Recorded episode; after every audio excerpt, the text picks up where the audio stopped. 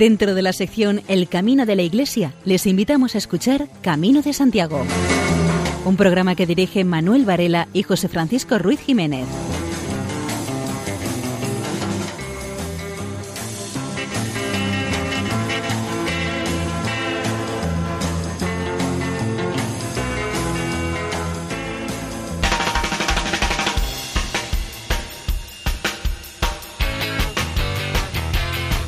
Queridos oyentes, les damos la bienvenida a una nueva edición del programa Camino de Santiago en la sintonía de Radio María. Hace unos pocos años se hizo una encuesta sobre los hechos históricos más importantes relacionados con la cuestión jacobea y la publicación del Códice Calistino fue el que tuvo más apoyo. Tiempo después se escogieron las 10 mejores obras de literatura, música e investigación jacobea. Pues bien, nuevamente apareció en primer lugar, por número de votos, el Códice Calistino. Esta última encuesta se había hecho sobre todo entre suscriptores de la revista Peregrino. La intención bien puede ser la de testimoniar que si hubo grandes maestros y doctores que escribieron sobre el apóstol, si en todas partes hay personas favorecidas con sus milagros, también en muchas partes contó el apóstol con poetas y músicos que lo cantaron. Por todo esto, el Códice Calistino será el protagonista del programa de hoy, que empezaremos explicando por qué tiene tanto valor.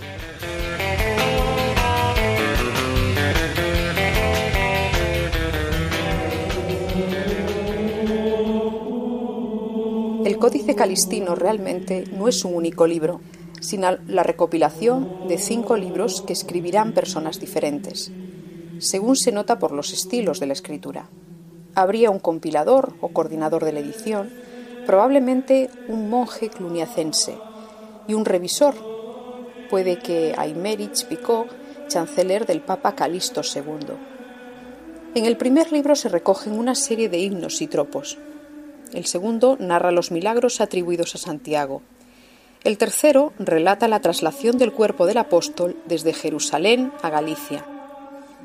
El cuarto se denomina Crónica del falso Turpín y está dedicado a ensalzar la figura de Carlomagno como primer peregrino y gran defensor de la peregrinación a su tumba. En el quinto se realiza una espléndida narración de la peregrinación desde Francia, detallando todos los pormenores del camino. El Códice Calistinus indicaba los tramos de camino que había que seguir, dando información detallada sobre los santuarios de la ruta, la hospitalidad, la comida, las fuentes, las gentes y las costumbres locales. Es la primera guía de viaje para las personas que querían peregrinar a Compostela. Esta guía es también el primer gran relato de las varias docenas que luego hicieron personajes ilustres que viajaron a Compostela. Empezando por el valor espiritual, para los creyentes eh, resultan de interés los milagros de todo tipo atribuidos a la intercesión del apóstol Santiago, eh, la liturgia que se recoge en el códice, o la larga narración del traslado de sus restos desde el puerto de Haifa, en Israel, a Padrón, cerca de Compostela. El códice calistino es símbolo de una época y resume la mentalidad de la Edad Media, devoción en la liturgia, curiosidad por la vida de los santos, formas de culto dado a Santiago el Mayor, Cualquier libro de su misma época, o sea, del siglo XII, ya de por sí tiene un gran valor documental, porque quedan muy pocos códices de sus tiempos. Fueron perdiéndose debido a la desidia humana, a los incendios, algunos intencionados, a los roedores y al desgaste. Hasta el siglo XV los libros los solían hacer monjes con un lento proceso que duraba meses. Así que los códices disponibles en la Edad Media eran muy escasos. El convento de Bobbio en Italia, donde se inspiró Umberto Eco, el de la novela El nombre de la rosa, era el que tenía la biblioteca más variada, pero solo contaba con 700 ejemplares. Lo normal era que un convento tuviese unos 50 libros en propiedad. Hay una docena de manuscritos que recogen más o menos los textos del Códice Calistino de Santiago de Compostela. El manuscrito que hay en Galicia, si no es el original del autor, es al menos el primer ejemplar de biblioteca que él mandó ejecutar a sus expensas, y de ese ejemplar deriva toda la tradición manuscrita. Calistino es la fuente de donde derivan todas las demás copias que hay en Londres, en la Biblioteca Apostólica Vaticana, la Biblioteca Nacional de Madrid y en centros culturales de Salamanca, Barcelona, Lisboa. El ejemplar de Santiago es la mejor copia que hay en el mundo del Códice Calistino. Pero no es solo un libro manuscrito, sino que es una obra miniada, o sea, que tiene ilustraciones en sus páginas. Solo pasaban por las manos de un hermano pintor los libros muy importantes, con información trascendental, que indica el camino para la salvación de las almas. Hacer un manuscrito era carísimo, por el alto coste de los pergaminos, el precio de la tinta, la dificultad para encontrar una edición aceptable para copiar, la formación en lengua latina que debían tener los monjes medievales. Si esto unimos las ilustraciones, ya estamos ante un lujo que solo podían sustentar eh, los miembros de la realeza o del alto clero. Los soportes de las cintas que daban color se sacaban de piedras preciosas, el lapislázuli para el azul, por ejemplo, de animales pequeños, la chinchilla para el rojo, de oro, de plata. Así que esto suponía un coste muy elevado y un convento que se embarcase en la tarea de hacer un libro como el Códice Calistino debía tener unos pintores muy diestros, muchos hermanos que se dedicasen al huerto y a la granja, libros importantes en la biblioteca que sirviesen de base para las copias y unos patrocinadores generosos. No hay nada comparable en la época en cuanto a la atención que presta el Códice Calistino a la realidad del Camino de Santiago. De hecho, es la primera guía conocida para hacer el camino. La Edad Media apenas había rutas de comunicación. La ruta jacobea supuso en la Edad Media como las redes sociales de Internet de hoy en día. Fue un auténtico revulsivo, un punto de encuentro de ideas de todo tipo procedentes de diversos lugares de Europa. Con el Camino de Santiago empezó el fin de la Edad Media. Uno de los motivos por los que la obra tiene un valor único para la historia de la peregrinación compostelana es el hecho de que su autor es, sin duda, un peregrino. El tono indignado, los rasgos de picaresca, la denuncia de los que se aprovechan del peregrino, indican que el autor vivió lo que cuenta. En el último milagro, cuando el protagonista va de nuevo a Santiago, dice el autor del códice, lo encontré yo mismo, por cierto, entre Estella y Logroño. Al tratar de los ríos con aguas mortales, recuerda la experiencia que tuvo en el río próximo a Lorca, entre Puente la Reina y Estella. Otras veces también demuestra tener presente la experiencia personal, impresiones vividas. Es una obra importantísima para conocer cómo era Compostela en el siglo XII. Se describe la ciudad con detalle, su situación geográfica, sus puertas, sus iglesias. De la catedral, sus dimensiones, ventanas, el pórtico, la fuente, el paraíso, las puertas, las torres, las capillas, el lugar donde está sepultado el apóstol, el altar mayor y las lámparas.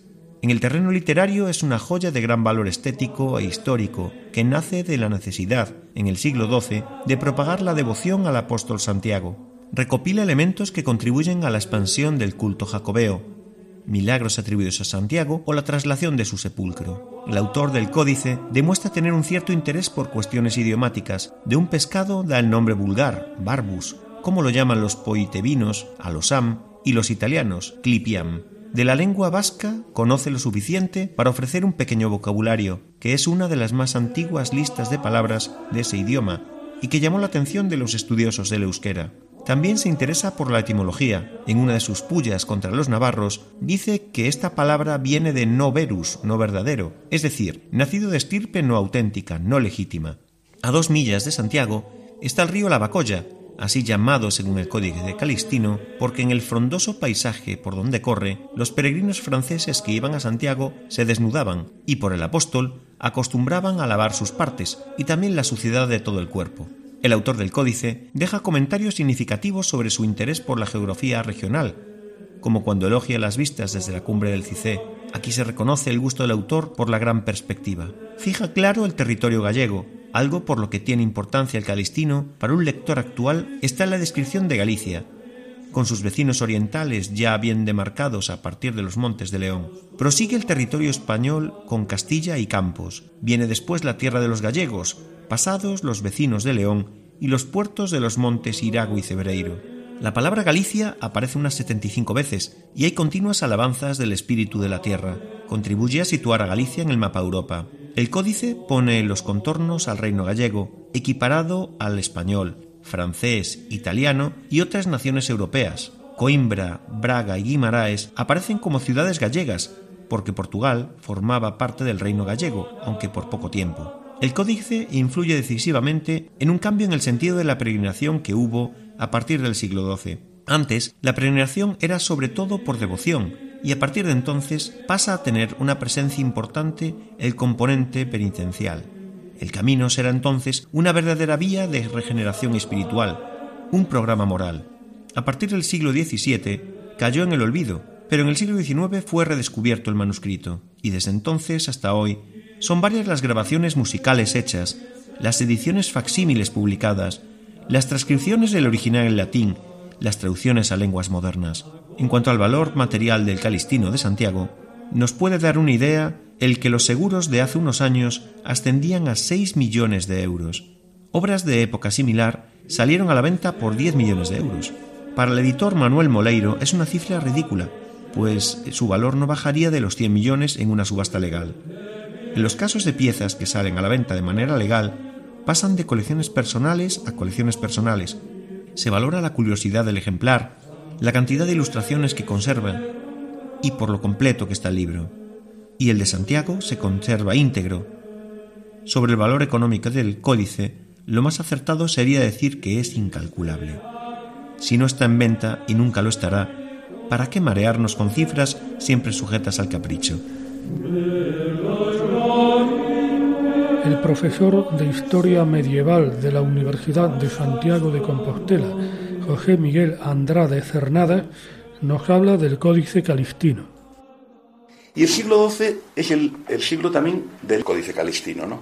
Bueno, ¿qué dice en este mismo siglo este trascendental libro sobre la peregrinación? Bueno, en contra de lo que pueda eh, pensarse sobre la peregrinación y sobre la hospitalidad, no es demasiado enjundioso en datos. Sí lo es la guía del peregrino, por razones obvias, donde da una selección parca, por otro lado, de los grandes hospitales del mundo, entre los que está el de Santa Cristina de Somport y el de Santiago, por supuesto, un, hospital no monástico, sino podemos considerarlo como diocesano, y además se refiere al propio espacio catedralicio como espacio de hospitalidad, como espacio de alojamiento como espacio incluso para pasar la noche, como es bien sabido. Pero por el contrario, en el libro de los milagros vemos como muchos de los milagros en los que eh, Santiago interviene en defensa de sus peregrinos lo hace precisamente para salvarlos de situaciones complicadas por falta de hospitalidad, por abusos cometidos contra los peregrinos, como sucede con el famoso milagro, el relato milagroso del joven ahorcado, que luego dará, una de las versiones, dará el famoso relato del gallo y la gallina de, Santo Domingo la Calzada. Incluso en el libro primero, que es la parte fundamental del libro Santi Jacobi, el, conjunto de sermones y de relatos más o menos doctrinales, el más famoso, el Veneranda Díez, también se insiste en lo mismo, ¿no? Es decir, en denunciar el maltrato al peregrino, en denunciar la falta de hospitalidad, si bien no se focaliza en, el monacato, jamás, sino que digamos que a quien se critica es a lo que, con toda impropiedad, hablando de la Edad Media, llamaríamos sociedad civil. El mundo corrompido está en contra del peregrino. El peregrino solamente es bien atendido dentro del mundo eclesial y fuera de él no encuentra más que maltrato y desconsideración. El técnico de la Sociedad de Gestión del Jacobeo, Manuel Rodríguez, habla de la acogida a los peregrinos según el sermón Veneranda 10. El Veneranda Dies, que es eh, uno de los sermones del Códice Calistino, la Biblia, entre comillas, del Camino de Santiago, eh, donde está la inspiración religiosa de lo que significa el Camino de Santiago, también el Veneranda Dies se nos deja muy claro este sentido de la peregrinación a Santiago de Compostela basado en la acogida y basado en la hospitalidad. Hospitalidad en el sentido de una acogida cristiana, de una acogida humana, de una acogida de una persona a otra persona. Y en este sentido leo un párrafo muy significativo del Veneranda Díez en este sentido. Dice, estoy traduciendo del gallego, así pues, cualquiera que en el mercado, en el negocio, en el cambio, en el hospedaje o en dichas trampas no estafe a los peregrinos, sino que se comporte correctamente con ellos, sin duda recibirá del Señor aquí y en el futuro la recompensa. Y quien quiera que los estafe o les quite algo por robo, pillaje u otra clase de trampa, sin duda tendrá parte con Datán y Abirón y el demonio. Y otra cosa más de Veneranda Díez, del sermón este, del libro primero del Códice Calistino.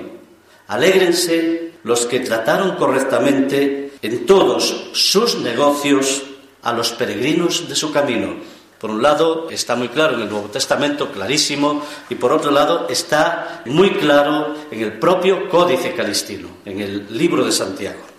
Están escuchando Camino de Santiago en Radio María. El monje de Samos, José Luis Vélez, también se refiere al sermón Veneranda a Dios, en concreto a lo que se dice en él de los mesoneros. Los mesoneros siempre tuvieron mala fama Abundan los testimonios de peregrinos medievales acusándoles de falsarios y ladrones, que abusaban de la ignorancia, las prisas y el hambre de los peregrinos.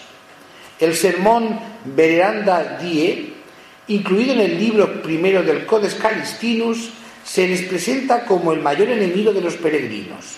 Dice que salen a su encuentro prometiéndoles en falso lo mejor, que dan alimentos en mal estado que utilizan pesas y medidas falsas o que le roban mientras duermen. A veces estos servicios privados eran ofrecidos por familias particulares que invitaban a los peregrinos a alojarse en su casa a cambio de dinero o de un producto. El profesor de la Facultad de Medicina de Santiago, José Carro, recuerda aspectos de la vida de los peregrinos recogidos en el Códice Calistino cómo eran recibidos, cómo a veces se abusaba de ellos. había desde personas bondadosísimas que los recibían en sus casas, les dejaban dormir en sus pajares o en alguna dependencia, les daban pan, les daban luz, eh, fuego para que se calentasen, sal, eh, les ayudaban, los curaban si estaban enfermos, hospitalillos por el camino, está todo descrito hasta todos los que hacían lo contrario, que los robaban, que los engañaban, hasta que los mataban. Hay casos de, gente que, que, los mataba para robarles sus pertenencias. O sea que el Calistino nos ofrece una panorámica de santos y, y de demonios, que es la condición humana. Es decir, el hombre tristemente es capaz de lo más sublime y de lo más abyecto. Y eso todo está ahí recogido en una historia honrosísima y de alto interés. Guadi Galego, junto con los músicos Bahamón de Lamas eh, Romero, interpretan Dum Pater Familias.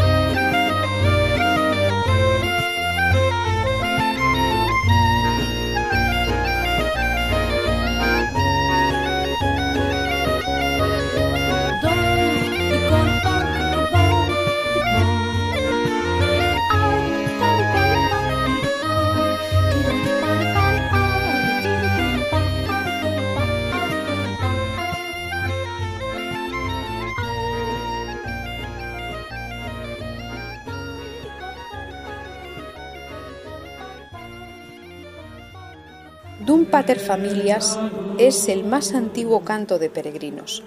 Es el canto jacobeo por excelencia, por ser el testimonio más universal de la música de peregrinación compostelana y referencia del culto jacobeo durante siglos. Alberto Solana hizo una traducción al español que solo busca ofrecer un significado comprensible sin atender a métrica ni rima. Cuando Dios Padre, Rey del universo, distribuyó los territorios entre sus apóstoles y escogió a Santiago para ilustrar España. Primero entre los apóstoles, martirizado en Jerusalén, el insigne Santiago fue santificado en su martirio. La Galicia de Santiago ruega piadoso tributo al pueblo para cuya gloria da insigne camino que con abundancia de preces se cante la melodía. Oh Señor Santiago, oh gran Santiago, delante y arriba y que Dios nos proteja. A Santiago rinde culto gente del mundo entero. A través del auxilio del piadoso caballero hay protección y ayuda abundante para todos. Que los milagros de Santiago se revelen a todos los que a Él acuden cuando están en peligro. Todo el que confía en Él será liberado de las cadenas. Oh bendito Santiago, nuestra verdadera fortaleza, aleja de nosotros los enemigos, cuida de aquellos que confían en ti, que te sepamos gratos. Esperemos que Santiago nos otorgue su perdón y siempre obsequiosos al mérito que le debemos al Padre tan excelso, dignas alabanzas demos. José Carro nos habla de uno de los capítulos del Códice Calistino, el que cuenta los milagros del apóstol. Y también figuran milagros que ya en esa época se le atribuyen al apóstol. O sea, estamos en el siglo XII, la peregrinación ha empezado en el 9, tiene 300 años de vigencia y ya pasaron muchas cosas.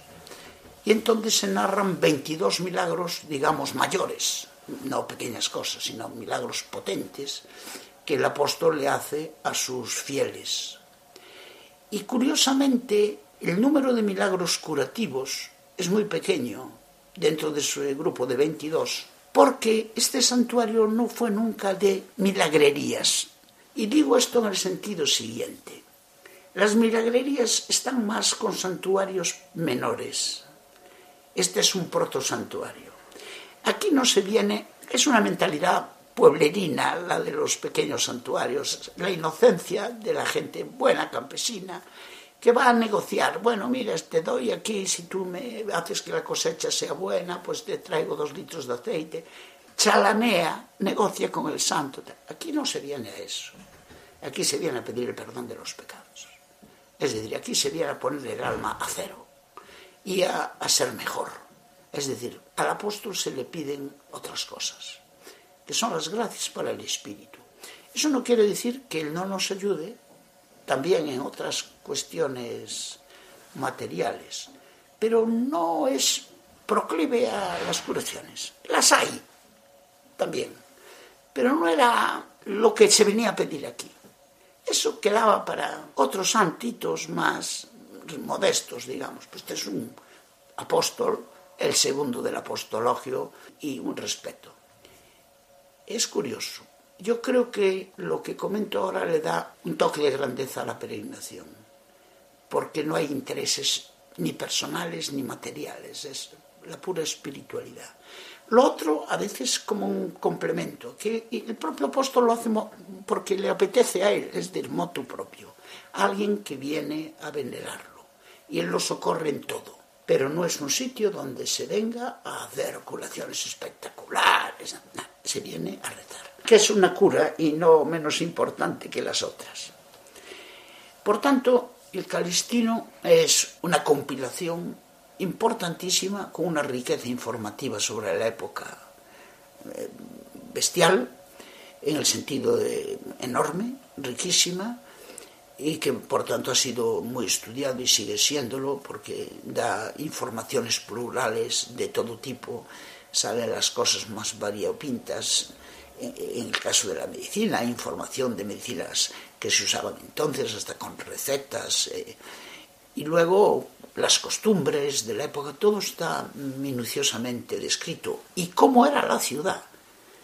Eh, se describe a los, vista por los ojos del peregrino cómo era la Compostela del siglo XII y cómo era la, la, catedral del siglo XII. O sea que nos da una visión retrospectiva, fiable, de todas estas realidades que han ayudado mucho a comprender las evoluciones posteriores. ¿no? Y por ese motivo, un libro tan valioso, pues motivó un gran escándalo cuando fue robado pero felizmente recuperado sin daño. Y por tanto una alegría para todos, porque es una obra única. Y el que hizo el robo lo hizo precisamente con un ánimo de, no tanto, pienso yo, de perjudicar al libro, estropearlo, cuanto de dar un disgusto a, a, a sus cuidadores, ¿no? Una reacción poco adecuada de una persona que quizá no supo estar a la altura de las circunstancias. Pero nos tuvo asustados a todos y preocupados, aunque repito, felizmente el desastre, la tragedia terminó, no digo en comedia, pero vamos, razonablemente bien. José Carro explica la información que hay en el Códice Calistino del culto al apóstol. Compila todo lo que en aquel momento era ya, digamos, la teoría del culto al apóstol Santiago. Va a describir la biografía de Santiago, quién es, dónde nace, su apostolado, la evangelización de España, su muerte por martirio en Jerusalén, decapitado, el traslado por sus discípulos del cuerpo a España, entendiendo Hispania, hay que hablar en latín, porque en aquel momento no existía la España política de hoy, entendiendo que el traerlo aquí significaba devolver el cuerpo al lugar donde el apóstol había hecho su labor apostólica, o sea que era su territorio de herencia dado por Cristo. y predicad a todas las gentes. Él vino a Hispania. Aquí se le aparecerá la Virgen en Zaragoza, única aparición mariana con la Virgen viva. La Virgen no está en el cielo, aún está viva, estaba en Jerusalén. Es una especie de traslocación y lo conforta estaba el hombre deprimido porque al parecer en la zona de César Augusta, que era el nombre de la ciudad entonces, luego Zaragoza, no conseguía el número de conversiones a la nueva fe que le hubiera gustado y entonces estaba un poco triste por el poco éxito y la Virgen viene y le dice tranquilo y le, le deja una columnita que es símbolo de la fortaleza. Sé fuerte, resiste, aguanta, igual que la columna aguanta el peso del edificio.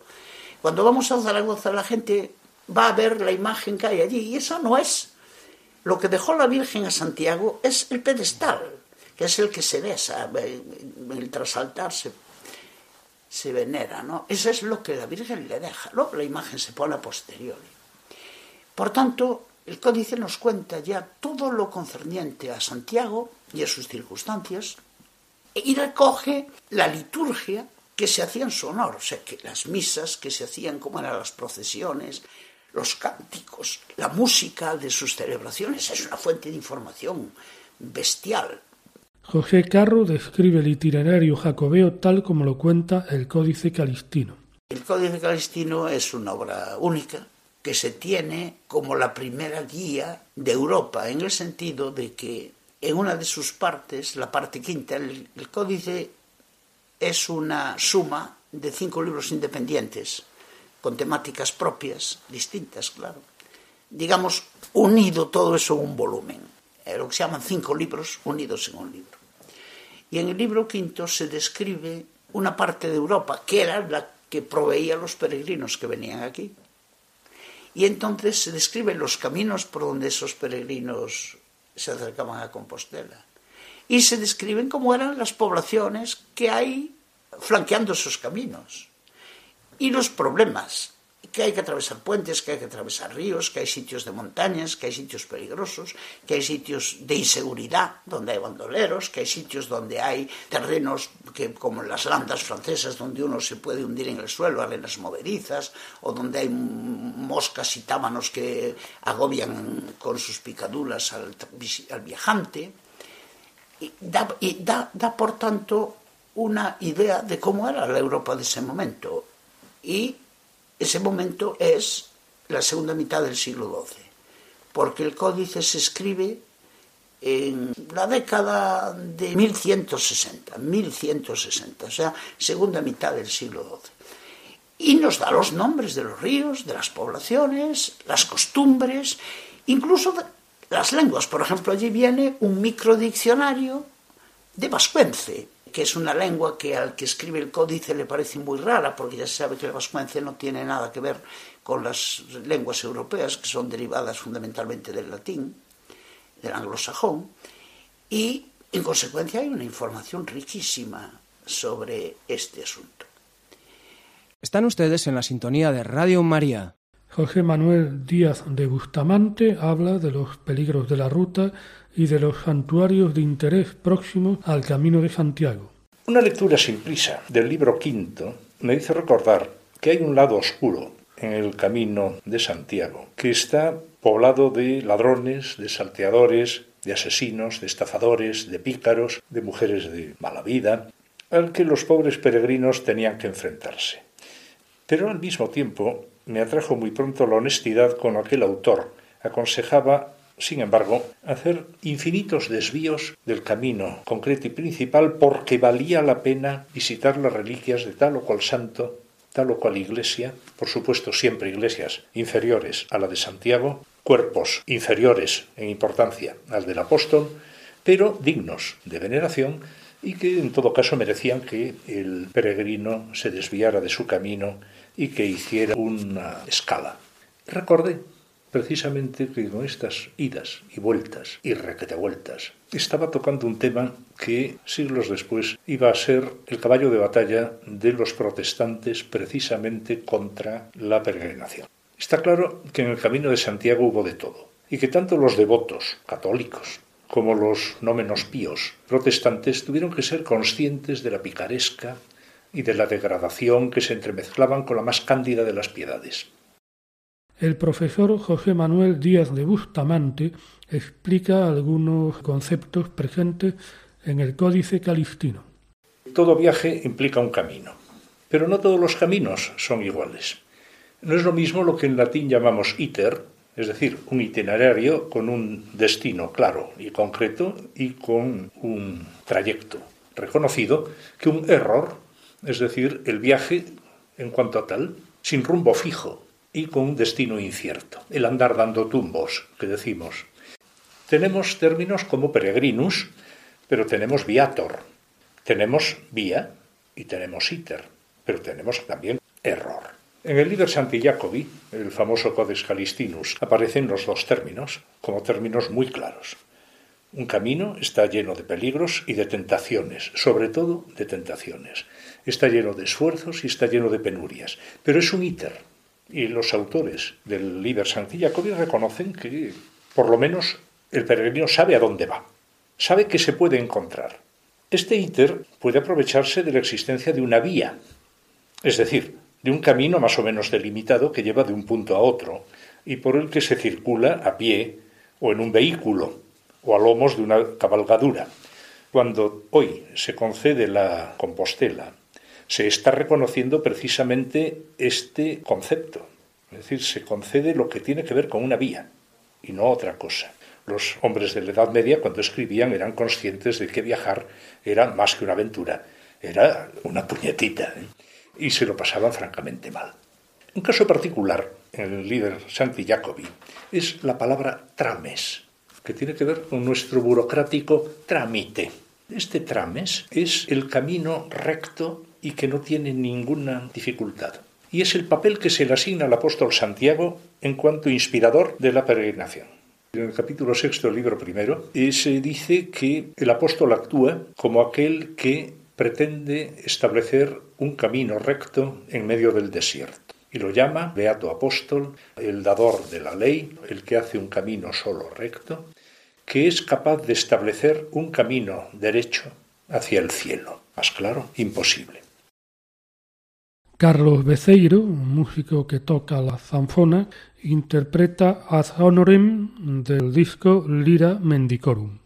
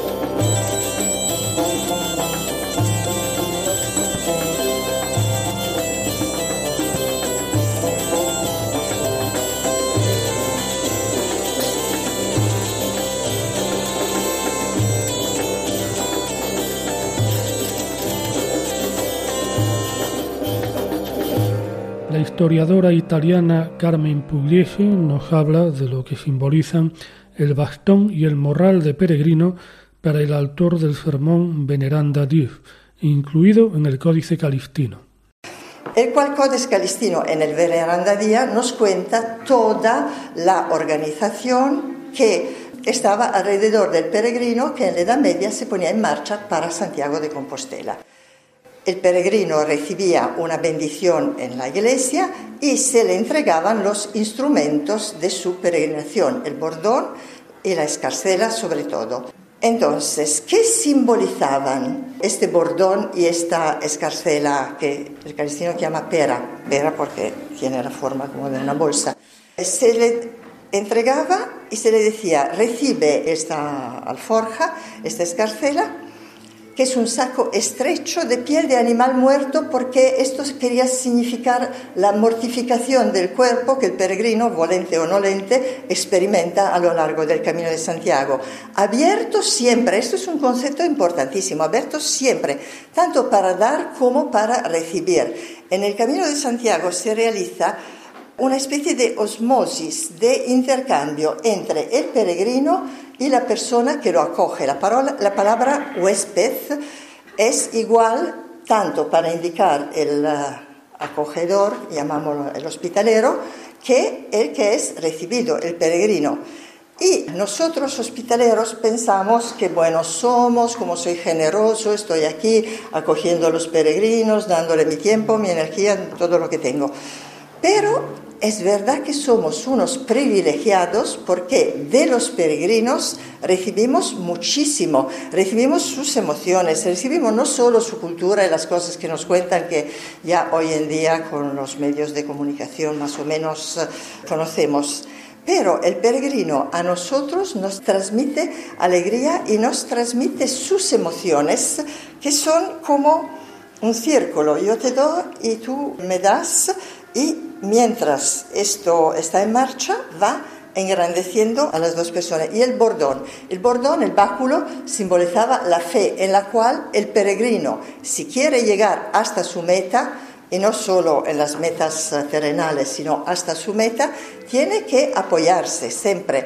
Hay momentos en la vida y en los caminos que no, es que yo no puedo más, es que no, no voy a seguir porque no tengo fuerza. Bueno, hay que apoyarse en la fe en el báculo que simboliza nuestra fe para poder continuar y no desfallecer en el intento.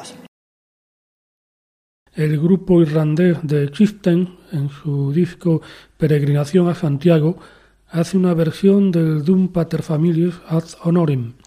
En la interpretación del tema interviene también el coro Ultreia. Dum Pater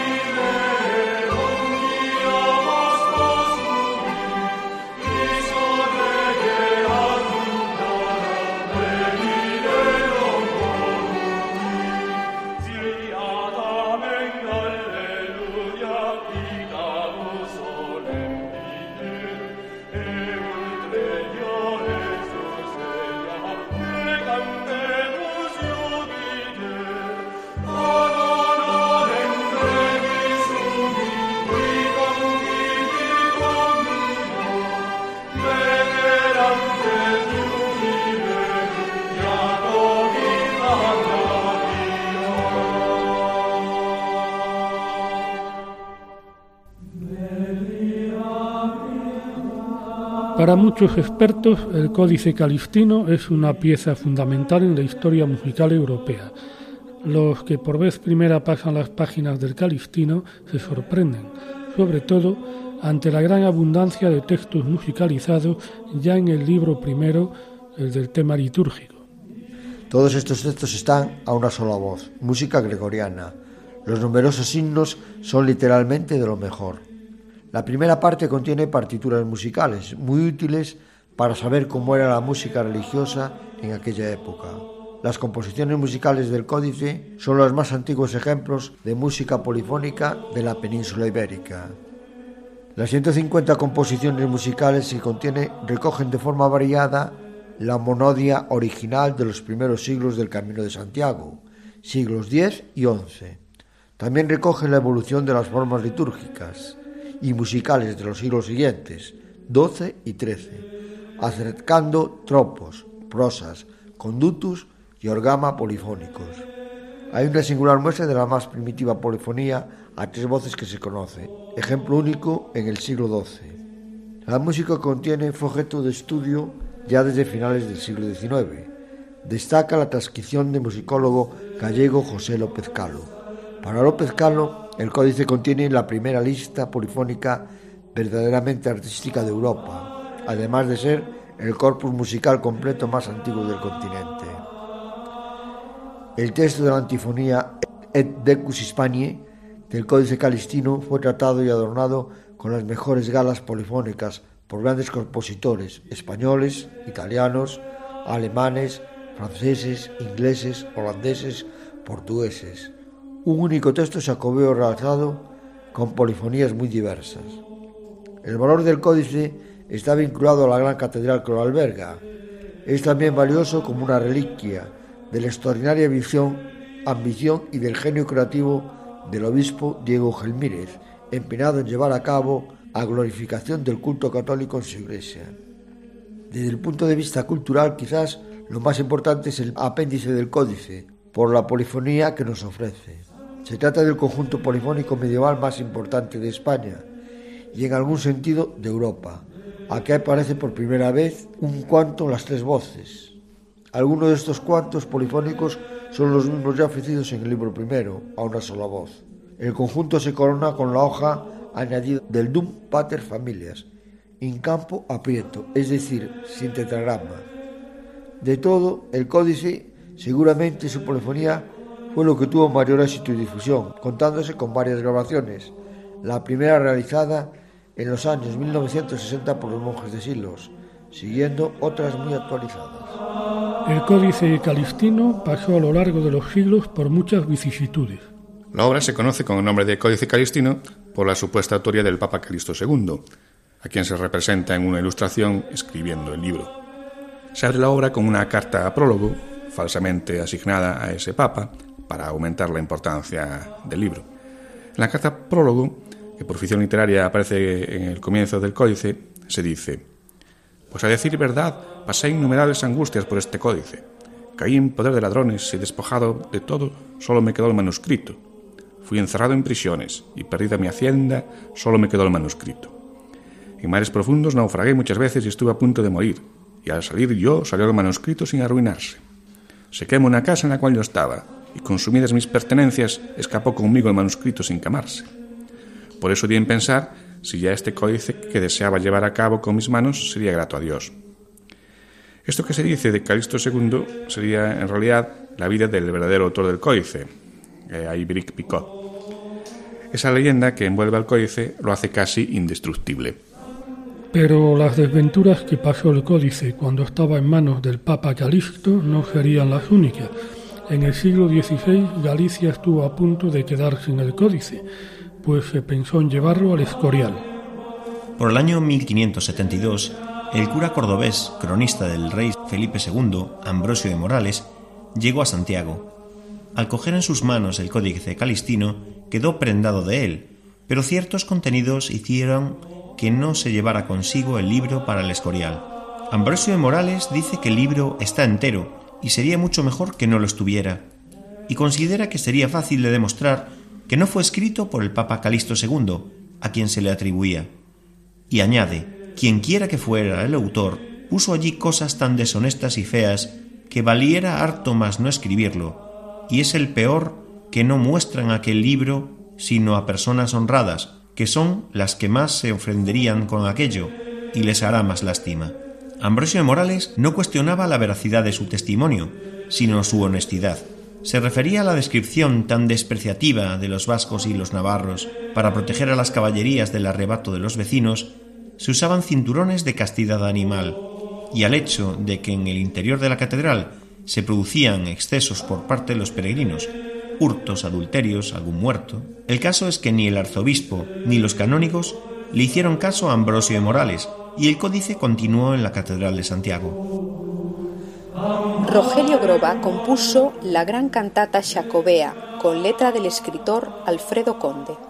El canto séptimo se titula Yo Calisto y está interpretado por el barítono Jorge Chaminé y la Orquesta Sinfónica de Londres. Desde niño me guió el amor al apóstol, desde niño reuní cuanto pudiera al lavarlo, y todo, todo lo recogí en un libro. Me robaron los ladrones, y me quedó el libro. Padecí cadena y fui despojado de mis bienes, y me quedó el libro. Ardió la casa que habitaba y todas mis pertenencias, y me quedó el libro. Yo, Calisto.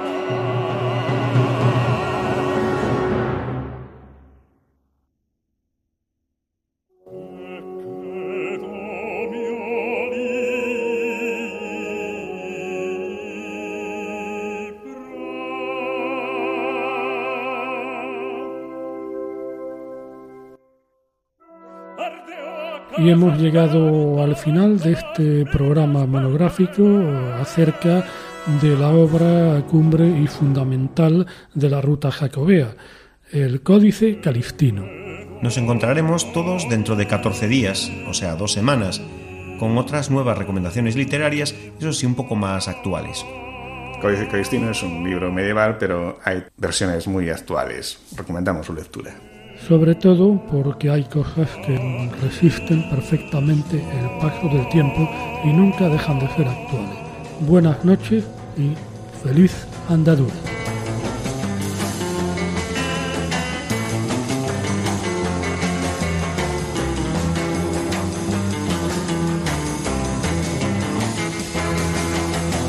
Han escuchado en Radio María Camino de Santiago dirigido por Manuel Varela y José Francisco Ruiz Jiménez.